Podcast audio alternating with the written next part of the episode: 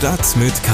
News für Köln. Der tägliche Podcast des Kölner Stadtanzeiger mit Christian Mack.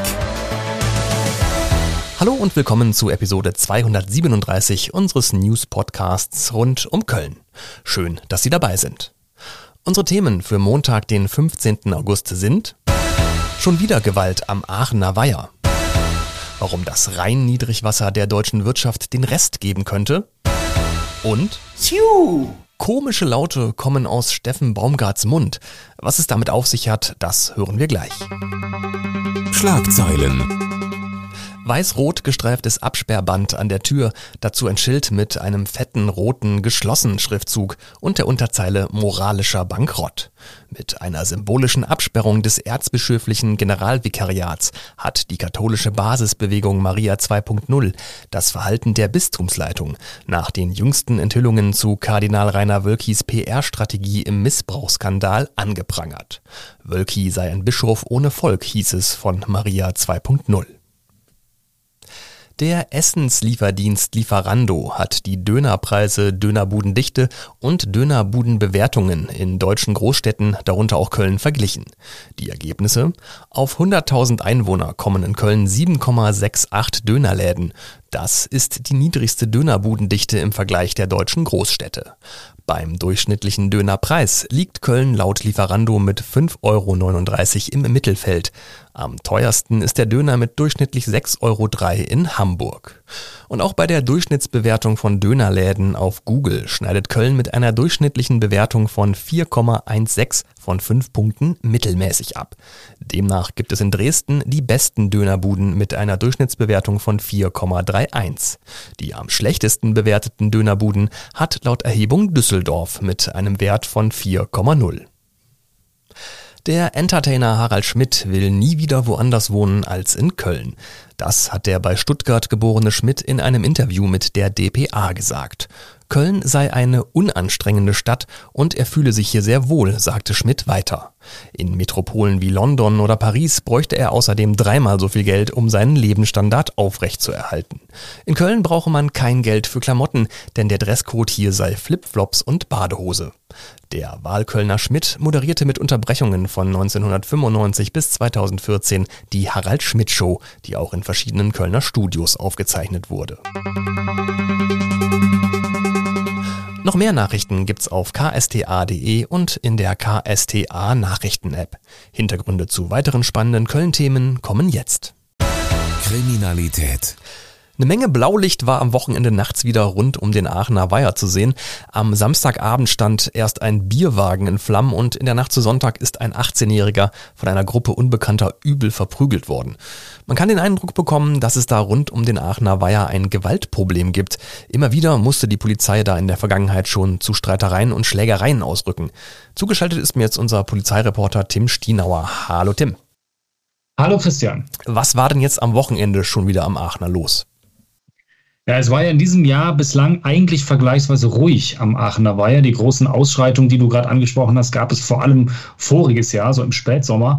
Aber am vergangenen Samstag gegen 23.30 Uhr ist dann wieder mal eine Situation aus offenbar völlig nichtigem Anlass eskaliert. Ein 18-Jähriger, der mit Freunden am Aachener Weiher unterwegs war, hatte, so hört man, einen Mann, der seinerseits mit fünf bis sechs Begleitern dort war, angerempelt, versehentlich oder nicht, das steht noch nicht so richtig fest. Jedenfalls soll sich daraus ein, ein Streit entwickelt haben. Der Angerempelte ist aus der Gruppe hervorgetreten und soll den 18-Jährigen mit einem Teleskopschlagstock angegriffen haben. Das berichten jedenfalls Zeugen. Das Opfer stürzte zu Boden und wurde dann von mehreren Tätern weiter geschlagen und getreten. Die Polizei stellte später fest, dass der 18-Jährige auch eine frische Schnittverletzung am Oberarm hatte. Wo genau die herkommt, ist noch unklar. Möglicherweise war da ein Messer oder eine abgebrochene Flasche im Einsatz, steht aber noch nicht fest. Das Opfer kam ins Krankenhaus, schwebt aber nicht in Lebensgefahr. Hm. Ähm, was weiß man denn jetzt bisher schon über den Täter, mal abgesehen von dem äh, Schlagstock? Äh, was sagt die Polizei zum Stand der Ermittlungen? Ja, der, der Haupttäter mit dem Schlagstock und seine äh, vier bis fünf Begleiter konnten entkommen.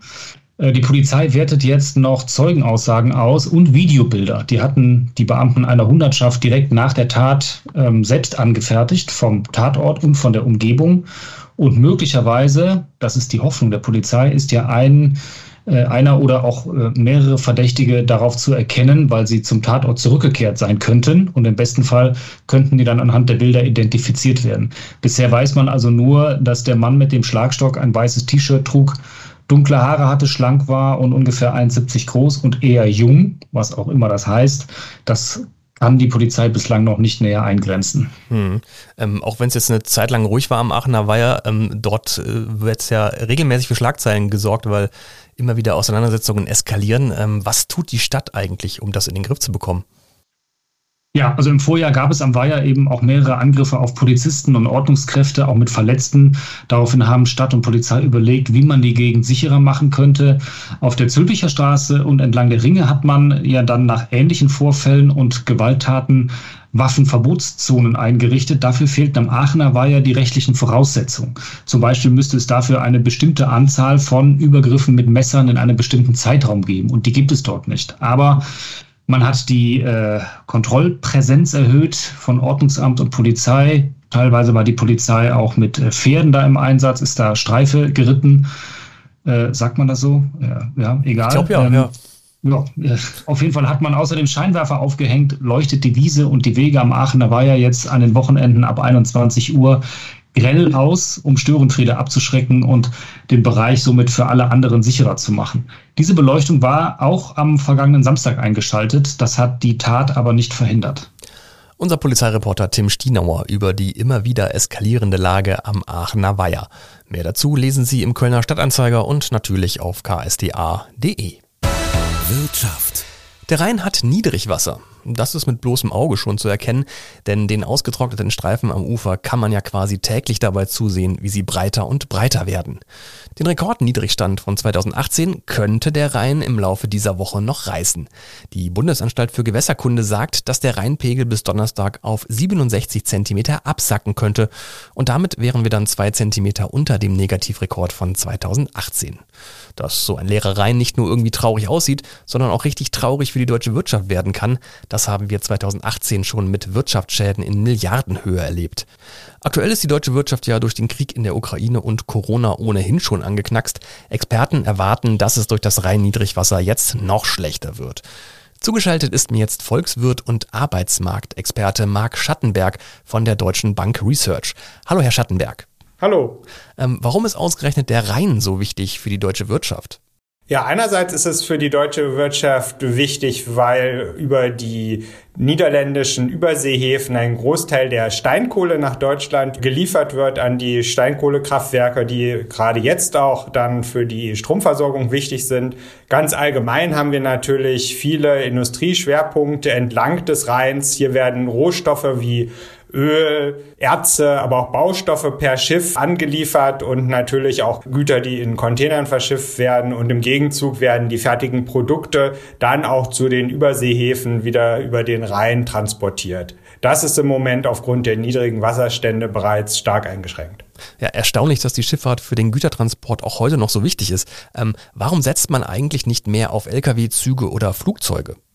Also die Schifffahrt ist dadurch von besonderer Wichtigkeit, dass eben große Massen transportiert werden. Man sieht oft die Schiffe recht langsam über die Wasserstraßen fahren. Es darf aber nicht darüber hinwegtäuschen, dass zum Beispiel so ein normales Rheinfrachtschiff eine Ladekapazität von bis zu 3000 Tonnen hat. Und diese Tonnagen sind natürlich per Lkw kaum zu transportieren. Die Bahn könnte gerade jetzt in den schwierigen Zeiten einen gewissen, eine gewisse Entlastung liefern. Allerdings sind die Bahnkapazitäten Schichten auch stark ausgelastet. Insofern muss man ganz klar sagen, ist der Schiffstransport gerade eben über den Rhein für die deutsche Wirtschaft unentbehrlich. Ja, kommen wir nochmal zurück auf die Wirtschaft. Ähm, welche Auswirkungen hat denn das Niedrigwasser in Ihren Augen auf die von Corona und Ukraine-Krieg eh schon gebeutelte Konjunktur?